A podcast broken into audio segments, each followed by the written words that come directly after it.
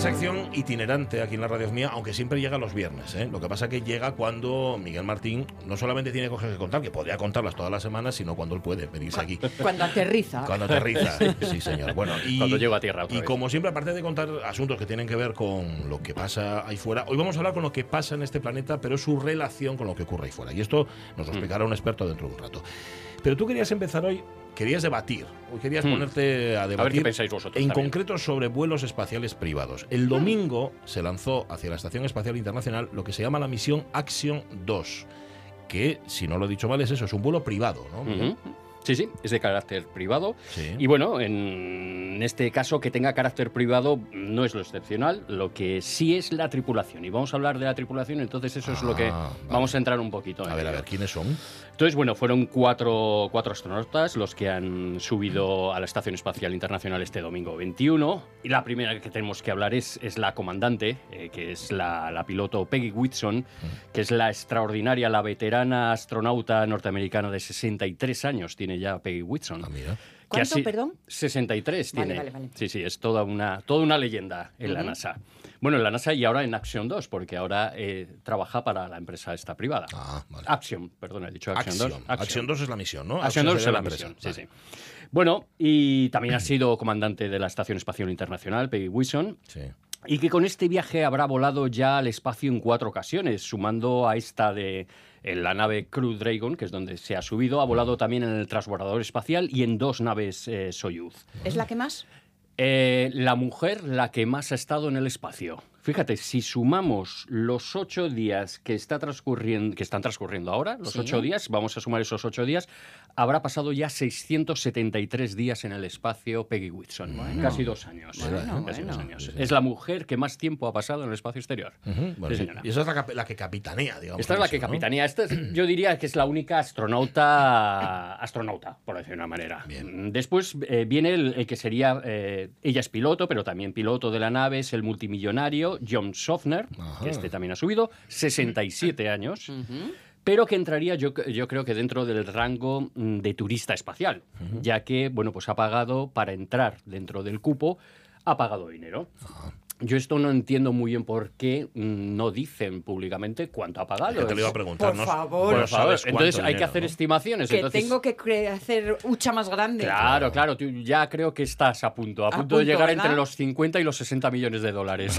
Es el cálculo que se hace, sí, 50, 60 millones. Sí, de dólares. por lo que cues- le cuesta a la NASA o le puede costar a la Agencia Espacial Europea, pues un, sillón ¿no? para un astronauta para subir a la Estación Espacial Internacional. Entonces no dicen en, en estas empresas privadas, no lo hacen público, por decir de una manera, cuánto dinero es. Yo no lo entiendo por qué exactamente. O De sea, no aquí sé a por que qué. lleguemos a la sesentena, porque ya veo que cuál es la media de edad, Sí. pues igual... Igual nos da tiempo. sí. Igual Sí, nos sí, da sí. Con tiempo. esa edad todavía, oye, puede subir y fíjate, estupendamente. Eh, cosa que a mí me parece bien. O sea, en Bueno. principio me parece bien pagar eso porque eso sirve después, y además yo creo que ha pasado a lo largo de toda la historia, el pagar dinero, o sea, ¿quién empezó a, a volar en avión? Al Ya. principio, años 20, 30, 40, pues la gente que tenía dinero, ¿no? Hasta que ya los vuelos comerciales se hicieron más públicos y se democratizó. Pues aquí yo creo que está pasando prácticamente lo mismo. Entonces, que no me parece ningún escándalo. ¿Tienen que pagar eso? ¿Son ricos? Pues que paguen eso. Vale, Es claro, así. es así. Claro. Y después vienen dos astronautas, dos astronautas de Arabia Saudí, Ajá. que eh, quien ha pagado es Arabia Saudí, en este caso a la empresa, eh, eh, a Axiom, directamente a la empresa. Lo que pasa es que, bueno, El gobierno les paga las prácticas. el gobierno les ha pagado las prácticas, eh, eso es, hay una comisión espacial en Arabia Saudí y los que han subido son dos astronautas, un hombre y una mujer. El hombre es un piloto militar, Ali Al-Karni, astronauta que vuela con el rango de especialista de misión y por fin, para mí, la primera mujer astronauta árabe en el espacio que sube a la Estación Espacial Pero, Internacional. pero espera, en Arabia Saudí tienen mujeres astronautas. ¿Verdad Pues que mira, sorprende? Qué Mira, mira, Sí. mira. Pues sí, sí, sí. Esta mujer, Rayana Barnawi, vamos a quedarnos con el nombre, Rayana Barnawi, que sube a la Estación Espacial Internacional, y ella es biomédica, investigadora, y eh, bueno, pues sube como con rango de, de especialista de, de misión también, igualmente, ¿no? Entonces, bueno, eh, en principio, mm, aquí es donde ya se plantea la, la historia. Bueno, han tenido que pagar, ha tenido que pagar el gobierno a esta empresa privada para que ellos eh, puedan subir. Puedan volar. Por- No- ellos tienen astronautas, lo- los, los árabes, pero no tienen naves, no tienen, No tienen naves, no claro. tienen Eso es, eso es lo. O sea, tener la infraestructura es lo, de- es lo caro. Claro. Claro. Estados Unidos lleva desde los años 50 haciendo infra- infraestructura, haciendo bases de lanzamiento en Cabo Kennedy, etcétera. Bueno, todo esto y después, bueno, SpaceX. SpaceX lo que hace de, de Elon Musk, lo que hace es utilizar las infraestructuras, en principio, de, de la NASA, aunque él también tiene, por supuesto, sus infraestructuras propias. ¿no? Entonces, bueno, aquí entra un poquito el debate, ¿no? Eh, claro, en Arabia Sau- Saudí, para, ser, para ser, llegar a ser piloto militar o ser biomédica en, en estos casos, pues hay que pertenecer prácticamente a, a la élite. Es decir, no hay un. eh, no, eh, no es como aquí. ¿Os acordáis de Sara, Sara Sí, García, que la sí, tuvimos sí. aquí? Sara García Alonso, la tuvimos en la anterior Gravedad Cero. Y Pablo Álvarez en España. Sí. Es decir, en los países más democráticos, vamos a decir. Estas dos personas eh, estudiaron en colegios y en universidades públicas. En Arabia Saudí no, ocurre así. Claro. Mm, Es así. Vamos, de hecho, bueno, estos por lo menos ya uno es piloto y otra, y otra es científica. Pero el primer, el primer saudí en órbita fue un príncipe de la familia real. Ajá. Sultán, no sé cuántos Al que le gustaba el espacio, dice, ¿a qué te vas a dedicar de mayor? Y dice, "Ah, al espacio. Al espacio. pues ¿Cuánto hay que astronauta". pagar? Claro, pues todo esto. está. No me acuerdo qué año es, pero el primer saudí en órbita fue un príncipe, un príncipe saudí. Entonces, bueno, también aquí entra el debate y yo he estado, bueno, he visto en foros y tal, la- pues un país tan poco democrático con Arabia Saudí, en el que todavía hacen ahorcamientos, ¿no? Hombre, y, Y los ya- derechos de las mujeres se Y respetan. los derechos de las mujeres ¿Qué están... mujeres? ¿Qué, qué derechos? qué- Claro, qué claro. Si respeto? te fijas, si te fijas además, os fijáis, em, sube un, un saudí y una saudí. Sí. Sí. Da la impresión que, que no puede subir una mujer sa- saudí ella sola. Ajá. Tienes que tener ya, un hombre ya, al lado que la. que Como allí, para ir al médico, ya sabes. Claro, o sea, mm, dices, ¿esto será casualidad? ¿No será casualidad? ¿Esto cómo habrá sido? ¿no? Eh, Pero la polémica, ¿dónde está? No la entiendo. no es la polémica, el debate, el debate es... ¿Sobre qué? ¿Que, es- que- que va el que paga? Eh, claro, va el que paga. mm, Lavado ¿cómo de cara de Arabia Saudí Lavado de cara de a una Arabia mujer, Saudí. por Eso ejemplo, es. se me ocurre, sí, ¿eh? Como eso sí. posibilidad. Claro, hay, hay bastante debate en esto. Yo, vamos, lo que he estado viendo, lo estoy trasladando un poquillo el debate que se ve en los foros respecto de, de esto, ¿no? De cuánto se paga, quiénes, quiénes suben, eh, solo suben los que pagan, eh, qué pasa con lo de la mujer saudí, que sí, es un lavado de cara de Arabia Sí, Saudí, etcétera. sí. Mm, Eso por un lado. Eso está claro, Claro. ¿no? ¿no? No nos cabe mucha duda. Claro, yo por otro también veo, eh, vamos a ver, el espacio eh, también es un lugar de diplomacia internacional. También. Para Sí, mí. también. Sí. Mm, es así. O sea, es un sitio, bueno, para que os hagáis una idea, Estados Unidos y Rusia siguen colaborando sin problema, como si no hubiera guerra en, en Bien, Ucrania. bien, bien. O sea, sigue siendo así. Entonces también, Hasta que vayamos más, ya verás. Claro, Es que más es- debate todavía. eh, claro, hasta ahora es excepcional, pero cuando empiece a ser más cotidiano Bueno, y bueno. nos topemos más gente allí. No desconfiéis. oh, oh. Oye, en cualquier caso, yo con Sara García me había hecho la idea de que cuando uno, cuando se manda una misión al espacio, tiene algún tipo de utilidad. Sabes de que todo lo que se va a hacer allí mm, tiene eh, después o se llega a una conclusión posterior. ¿Sabes? No sé cómo, cómo evoluciona Claro. esto, cómo evoluciona aquello. Eh, un viaje turístico al espacio, aparte del gasto de energía, aparte de la huella de carbono, me imagino que dejará, si no huella de carbono será huella de otra cosa. Eso entra en el debate también. Claro, eh, evidentemente, evidentemente. Fíjate, por ejemplo, el Jobs- John Sofner, este sí que va como turista espacial, pero los dos saudíes no. Van a hacer, es- van a hacer experimentación Vale. científica en esos ocho días. Les va a dar tiempo a poco, pero van a hacer experimentación científica. Eso está. Eh, me parece que lo que van a trabajar, si no recuerdo mal, es eso, en posibilidad de siembra de nubes a escala local. Entonces lo van a trabajar en microgravedad, por ejemplo. Van a trabajar también en trajes de compresión en el espacio para que no afecten tanto, es decir, para moderar lo que son los La efectos de la de microgravedad, claro, de la poca gravedad que hay en la Estación Espacial Internacional, pues para poder mo- moderarlo. Entonces ellos dos sí, sí que van a hacer esa, esa parte de experimentación. Yo, de todos modos, eh, de momento, de momento, siempre subrayo eso, la capacidad diplomática que de momento, hasta ahora, tiene el espacio. Ya. Virgencita, que, virgencita. Claro, y que no llegue ahí los conflictos de la Tierra. Y que ni siquiera se lo han planteado, ¿no? Ahí están, ahora hay rusos, Hay norteamericanos, hay saudíes, hay una hay un astronauta de Emiratos Árabes Unidos, que no sé, me parece que Emiratos Árabes Unidos y Arabia Saudí no se llevan muy bien, pero ahí arriba han confluido.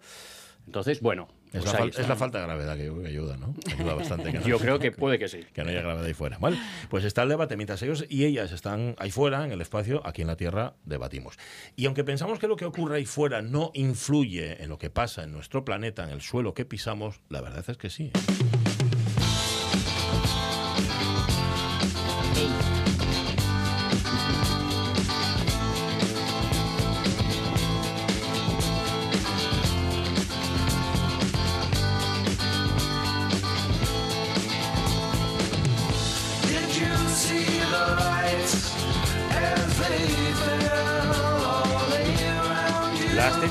Nos da el pie para irnos al universo, para hablar de física del universo, Miguel Martín. Bueno, ya sabéis que el hilo conductor de gravedad cero es la exploración espacial y que utilizamos esta exploración espacial para explicar la, la, ciencia, las matemáticas, la química, la biología, la física. Pues bien, hoy nos vamos a adentrar en el conocimiento de la física que explica el mundo que nos rodea, de la mano del catedrático de Física de la Tierra y doctor en Física de la Atmósfera, Francisco Javier Tapiador, que es colaborador en proyectos de satélites de observación terrestre con la NASA y con la Agencia Espacial Europea, y es además profesor de Física en la Universidad de Castilla-La Mancha. Francisco Javier Tapiador, ¿qué tal? Muy buenos días. Hola, muy buenos días. Bueno, estamos hablando de lo que ocurre fuera, pero también de lo que pasa en nuestro planeta, en el planeta Tierra. Hablamos aquí, por cierto, más de una vez, Miguel, sobre el cambio climático, aquí en Gravedad Cero, el que hemos creado nosotros, el que nosotros incentivamos. Pero vamos a incidir siempre que podamos, más aún si contamos hoy con un doctor en física de la atmósfera, en lo que ocurre ahí fuera y cómo influye en lo que pasa en este planeta. Eh, profesor, eh, ¿qué tiene que ver nuestro vecino planeta Venus con el cambio climático aquí en la Tierra?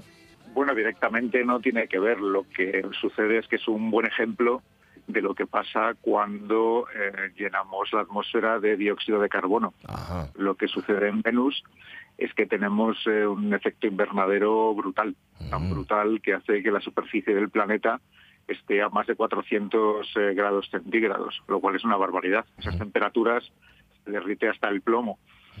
Eh, de alguna manera, mm, lo que estamos viendo en Venus es lo que sería nuestro planeta si siguiéramos emitiendo CO2 dióxido de carbono a niveles eh, alarmantes. Es un poco la, la viva del efecto invernadero en otro planeta. Si siguiéramos a los niveles actuales, por ejemplo, ¿y durante cuánto tiempo? Bueno, eh, no es comparable, no es comparable. lo que pasó en Venus, lo que pasó en Venus es que básicamente el océano se evaporó y eso bueno pues produjo mucho vapor de agua en la atmósfera, incrementó el efecto invernadero y después bueno ese agua pues se transformó en nubes de ácido sulfúrico y en otro tipo de, compuestos corrosivos. Eh, no es comparable, no es comparable. Lo, que ha quedado en Venus es un ejemplo de una atmósfera que tiene muchísimo CO2. Nosotros no seríamos capaces de manera sencilla de convertir nuestro planeta en algo como Venus, pero lo que sí que vemos es que efectivamente mm, apilar más CO2, producir más CO2 y más gases de efecto invernadero producen un calentamiento del planeta. Eso cualquiera que pueda eh, que tenga algún interés en ver lo que está pasando en Venus puede ver ahí los efectos eh, palmarios de la acumulación de CO2 en una atmósfera planetaria. Hay algunos que todavía no se dan mucha cuenta de eso, pero cuesta, cuesta. Lo estamos viendo en esta campaña. Sí, es un poco lamentable porque es, una cosa física, o sea, no es una cosa discutible. Es palmaria, vamos. No es opinable, es, un dato. No es, una cosa que se pueda discutir como temas de ética o de incluso sostenibilidad, que uno puede tener opiniones diferentes sobre lo que hay que hacer. Claro. los programas de mitigación o de adaptación del cambio climático, bueno, pues son discutibles, son temas de política, de sociología, que hay que discutir entre todos. Pero el por qué se está produciendo, las bases físicas del cambio climático, eso son, es hacer cuentas. No hay mucha discusión alrededor del tema. Sí, sí, sí. Ojalá te oigan, eh, esto llegue a todos los lados. Pero bueno, bueno vamos, vamos a salir de nuestro planeta, Francisco, y realicemos un, vuelo espacial para poder hablar sobre la, teoría de la relatividad y las diferencias que existen en el transcurrir del tiempo según en el sistema de referencia en el que uno se encuentre. Entonces, para ello, si te parece, vamos a utilizar y nos explicas lo que es la paradoja de los gemelos. Sí, la paradoja de los gemelos es una cosa muy interesante en, relatividad. Luego contaré un poquito, si tenemos tiempo, lo que es súper interesante de la relatividad. Pero la paradoja de los gemelos lo que nos dice es que si mm, tomamos un par de gemelos en la Tierra y uno de ellos hace un viaje espacial, se va muy lejos a velocidades eh, parecidas a la de la luz, cuando regrese, ese gemelo eh, habrá envejecido mucho menos que el que se haya quedado en tierra. La paradoja no es que uno envejezca y otro no. La paradoja es que según la relatividad de Einstein, eh, no debería haber eh, diferencia entre uno y otro. El, efecto de envejecimiento es simplemente hacer las cuentas de lo que nos dice la teoría de, Einstein. La paradoja reside en que, claro, no hay una manera... Eh, ¿Cómo sabemos cuál de los dos envejece? En principio, según la relatividad, no hay diferencia en las leyes físicas en función del marco de referencia. ¿Cómo sabemos que es el que está viajando a la velocidad de la luz o cerca de la velocidad de la luz el que envejece? Bueno, pues a ver, la resolución de la paradoja es que el gemelo que viaja tiene que acelerar y luego desacelerar para volver. Y así podemos distinguir cuál es el que, el que, el que envejece menos. Pero la relatividad es súper interesante. Es, increíble que solamente con dos hipótesis muy tontas, el que la velocidad de la luz sea invariable y el que las leyes físicas sean iguales en todos los marcos de referencia, que, a partir de ahí se pueda llegar a todos los descubrimientos eh, a los que llegó Einstein y a explicar, por ejemplo, el color del oro, que según se explica, el oro tiene ese color tan brillante por un efecto relativista. Es una cosa que puede llamar mucho la atención porque es una cosa tan, tan mundana y tal. La relatividad la tenemos asociada a viajes espaciales y tal, pero también nos afecta a, cosas del planeta como el, que el mercurio sea líquido, por ejemplo. El mercurio, si no fuera por un efecto relativista, no debería ser líquido. Es un metal, debería ser sólido a la temperatura ambiente. O el GPS. El, GPS, el sistema de posicionamiento global, tenemos que corregirlo por un efecto relativista. Si no fuera porque lo corregimos, no seríamos capaces de localizar dónde estamos en cada momento y no funcionarían las aplicaciones estas de mapas o de rutas de transporte. Es, un tema fascinante el de relatividad. fascinante. Estoy pensando además también, me ha recordado a la película Interestelar, cuando hay un bajan unos astronautas a uno de los planetas que tiene mucha gravedad, en este caso eh, tendría que ver pues eso con la más o menos gravedad, y se queda uno de los astronautas orbitando. Y cuando vuelven, el astronauta que, se ha quedado orbitando, pues es mucho más, más viejo. No sé si, si la recuerdas. Sí.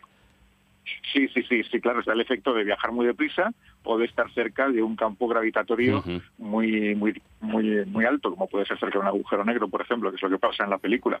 Y eso, claro, pues produce todo tipo de, efectos que pueden parecer paradójicos, pero que en el fondo es simplemente aplicar la corrección que nos dio Einstein para las leyes de, Newton. Es una cosa súper, súper bonita. Vamos con una pequeña pincelada de física cuántica.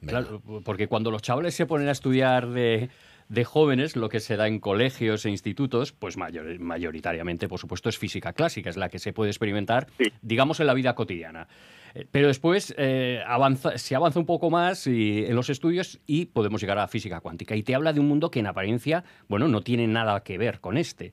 Entonces, eh, yo, una de las cosas que me planteo es eso, ¿dónde se encuentra la frontera entre un mundo y en otro? Es decir, en algún momento, en cierta escala, se van diluyendo, por decirlo de alguna manera, las leyes de la mecánica clásica y van entrando poco a poco las leyes de la mecánica cuántica o cómo es cómo es cómo es qué pregunta más buena. Sí sí la cosa es que cuando empezamos a mirar las cosas muy de cerca a un nivel muy microscópico, al nivel ya de 10 a la menos 7, 10 a la menos 8, 10 a la menos 9 metros, cosas muy pequeñas, ahí empiezan a suceder cosas raras, cosas que, que no son las que estamos acostumbrados.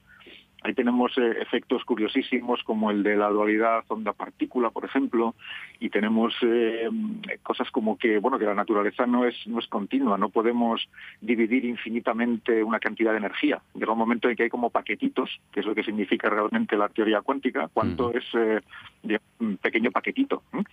Y eso hace que, pues, que aparezcan un montón de, efectos nuevos, como el efecto túnel, ser capaces de que las partículas atraviesen paredes, que estén en dos sitios al mismo tiempo, cosas, cosas curiosísimas que bueno tienen aplicación también en el mundo natural. Eh, se ha estudiado que el que los pájaros sean capaces de orientarse en sus migraciones tiene que ver con un efecto cuántico que se produce en los ojos de los pájaros.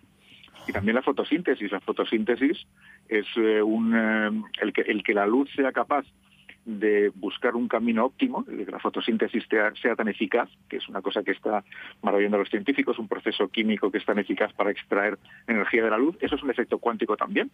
No se puede explicar con la, con la física tradicional. Es, es una cosa también muy... Tenemos lo muy grande, las velocidades muy altas, que es la relatividad, y tenemos lo muy pequeño, lo cuántico, de un mundo ahí que, bueno, pues que eh, no opera como lo que nosotros estamos acostumbrados. En la relatividad las cosas envejecen en la Tierra, si no vamos a velocidades lumínicas, envejecen más o menos igual, pues en la cuántica pasa un poco algo parecido. Eh, cuando nos metemos en lo muy pequeño, pues una cosa puede ser al mismo tiempo una partícula y una onda, que es algo que, como decías, cuando explicamos a los, a los chicos en, eh, primero de, universidad, pues llama mucho la atención. ¿Cómo puede ser algo una partícula y una onda al mismo tiempo? No lo entiendo. Y yo les digo, mira, es muy fácil. Tú cuando estás en tu casa, eres el, hijo de tus padres. Cuando estás con tu pareja, pues eres la pareja de tu pareja.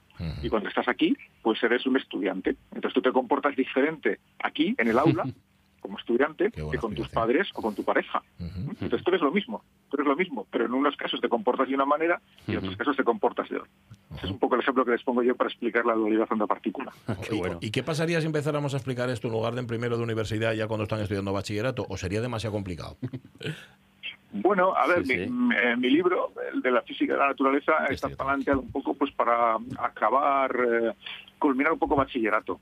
Mm. Es un poco un curso, yo cuento en el libro se puede contar, es lo que antes se contaba en segundo o tercero de BUP. Ahora han cambiado un poco los planes de estudio mm. y bueno, pues sea, hay menos carga matemática y tal, pero este tipo de cosas cualitativas, este tipo de informaciones, yo creo que las puede entender cualquiera. No hace falta ni una pizarra, hoy estamos en la radio, lo estoy explicando sin ningún aparato visual. Se puede explicar de una manera muy sencilla, pues nada, simplemente pues eh, buscando ejemplos adecuados e intentando explicarlo pues en un lenguaje accesible. Sí, lo tenemos aquí, el, libro encima de la mesa, ¿eh? Quizá los que física de la naturaleza. Los que enseñaban hasta ahora, quizás que no lo tenían tan claro, ¿sabes? a lo mejor. ¿eh? Recordaban más que comprendían y entonces no se puede explicar si no lo comprendes. Hombre, nosotros cuando estudiamos física, yo no vi la cuántica. Eh, en mi época de BUP, no vi la cuántica hasta que no llegué a carrera, ¿no? Es así. La cuántica lo que pasaba es que estaba al final del libro. Y sí, y, nunca llegaba. Es que nunca llegaba. Claro, y la relatividad igual. También también yo creo que algunos profesores, como no acaban de entenderlo muy bien. Claro, lo que dice Sonia, que no lo pillaban, lo retrasaban un poco. Sí, sí, sí. Rematamos, Miguel. Oye, pues, pues nada, me gusta mucho además el final de tu libro, que en el que hablas bueno, sobre cosmología y tal, y, hablando sobre las inimaginables escalas espaciales y temporales. Es curioso porque es algo que lo podemos matematizar, pero imaginarlo es, es imposible, o sea, es, es muy difícil, ¿no?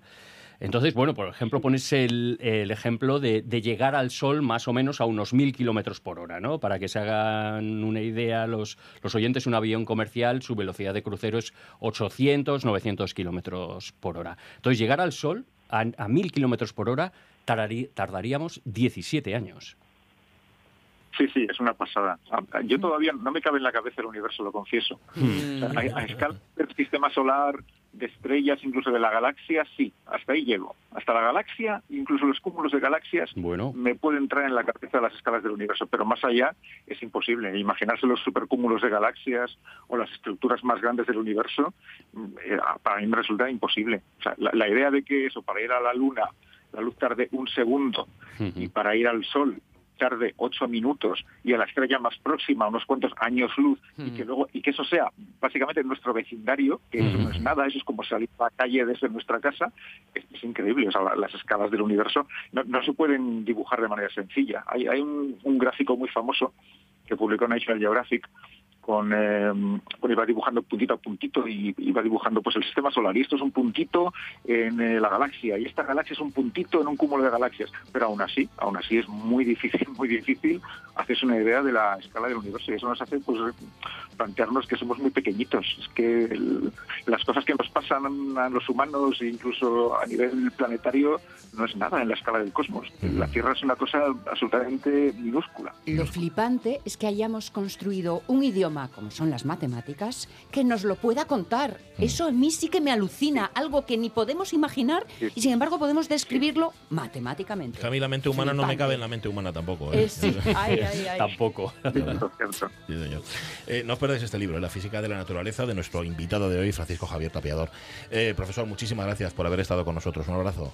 Muchas gracias a vosotros, muy amable. Claro, si os gustó la explicación por la radio, imaginad que tenéis este texto delante. Lo he visto muy subrayado, ¿eh? Sí, sí, ha trabajado y está comprado en marzo. O sea que este me da la impresión de que tus alumnos están encantados contigo. Es bueno, es muy bueno. Es bueno ¿eh? Ojalá hubiéramos tenido un libro de texto en nuestra época de físicas pues como ese. Igual hasta yo hubiera amado la física. Y si hubiera hablado lo que has dicho tú, eh, si hubiera hablado más de relatividad y de cuánticas sin miedo, porque a la gente le hubiera fascinado. Entonces mm, le hubiera traído mucho más y no lo hubiera, pues eso, repelido por la física y la matemática. Ah, también es verdad que, como dice Sonia, posiblemente no nos enseñaban porque no sabían. Que, para explicar hay que entender. Gracias, Miguel Martín. Gracias. Nos encontramos un viernes de estos aquí en Gravedad Cero. Wake up, wake up.